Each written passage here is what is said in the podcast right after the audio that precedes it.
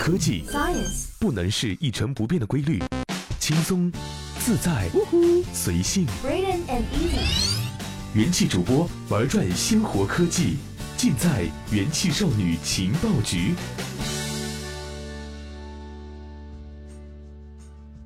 这里是用智商捍卫节操，用情商坚守美貌的正能量元气少女情报局。本节目由喜马拉雅 FM 独家播出，我是怡宝。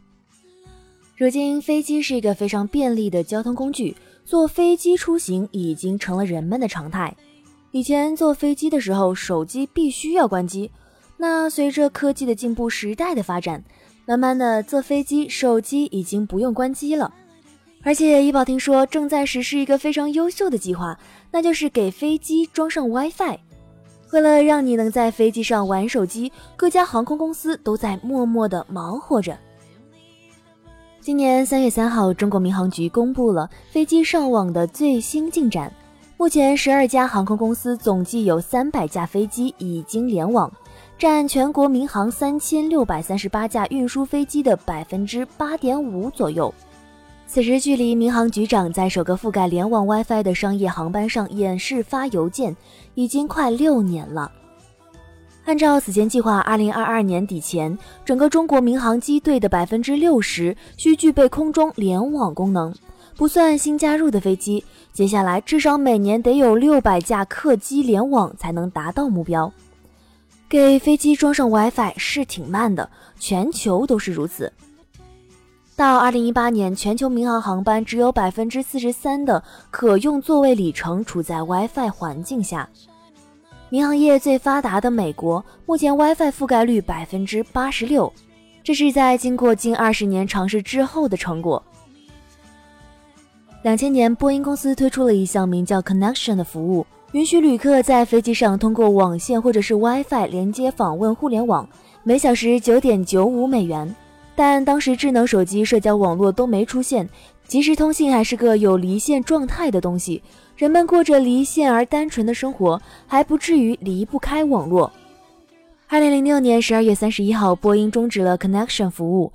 十天之后，苹果正式发布了初代 iPhone，Connection 死在了黎明之前。二零一三年，美国运输管理局允许机上使用手机。美国运输管理局一向被认为是民航监管的标杆，至少在737 MAX 事件之前，他的决定影响到了全球民航监管。中国在2017年也开放机上使用手机，能用手机之后联网就成了切实的需求，但实现它并不容易。一个路由器，一个账号，你就可以在家里上网了。但是几十年来，地面上网络建设的所有成果。都仍然不足以解决目前人类在空中的上网需求，因为高速运动中的飞机需要完全不同的技术来保证信号的稳定。如果你曾在自己家里安装过古老的卫星电视，你会知道它需要在房顶上安装一根天线，指向距地球同步轨道二点二万英里以外的卫星。自转的地球与卫星保持相对静止的状态，你的房子也固定在一处，所以通常情况下，你只需要一次性把天线调整好，平常不需要动它。飞机联网的难点就在于这里，飞机是在时刻高速移动着的，天线也就需要时刻跟着飞机的移动而自行调整方向，以便保持指向卫星的状态。这就是基于卫星技术的机上 WiFi 的工作原理。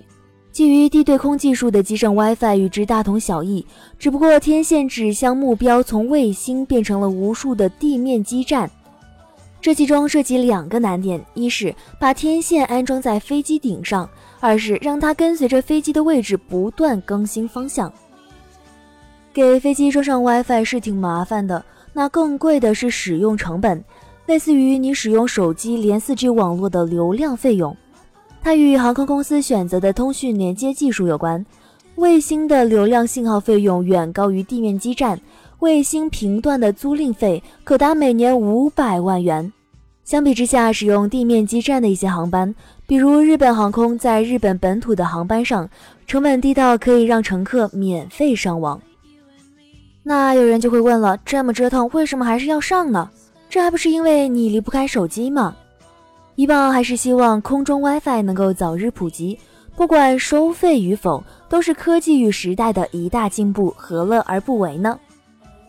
好了，本期的元气少女情报局就到这里结束了，我是怡宝，我们下期再见。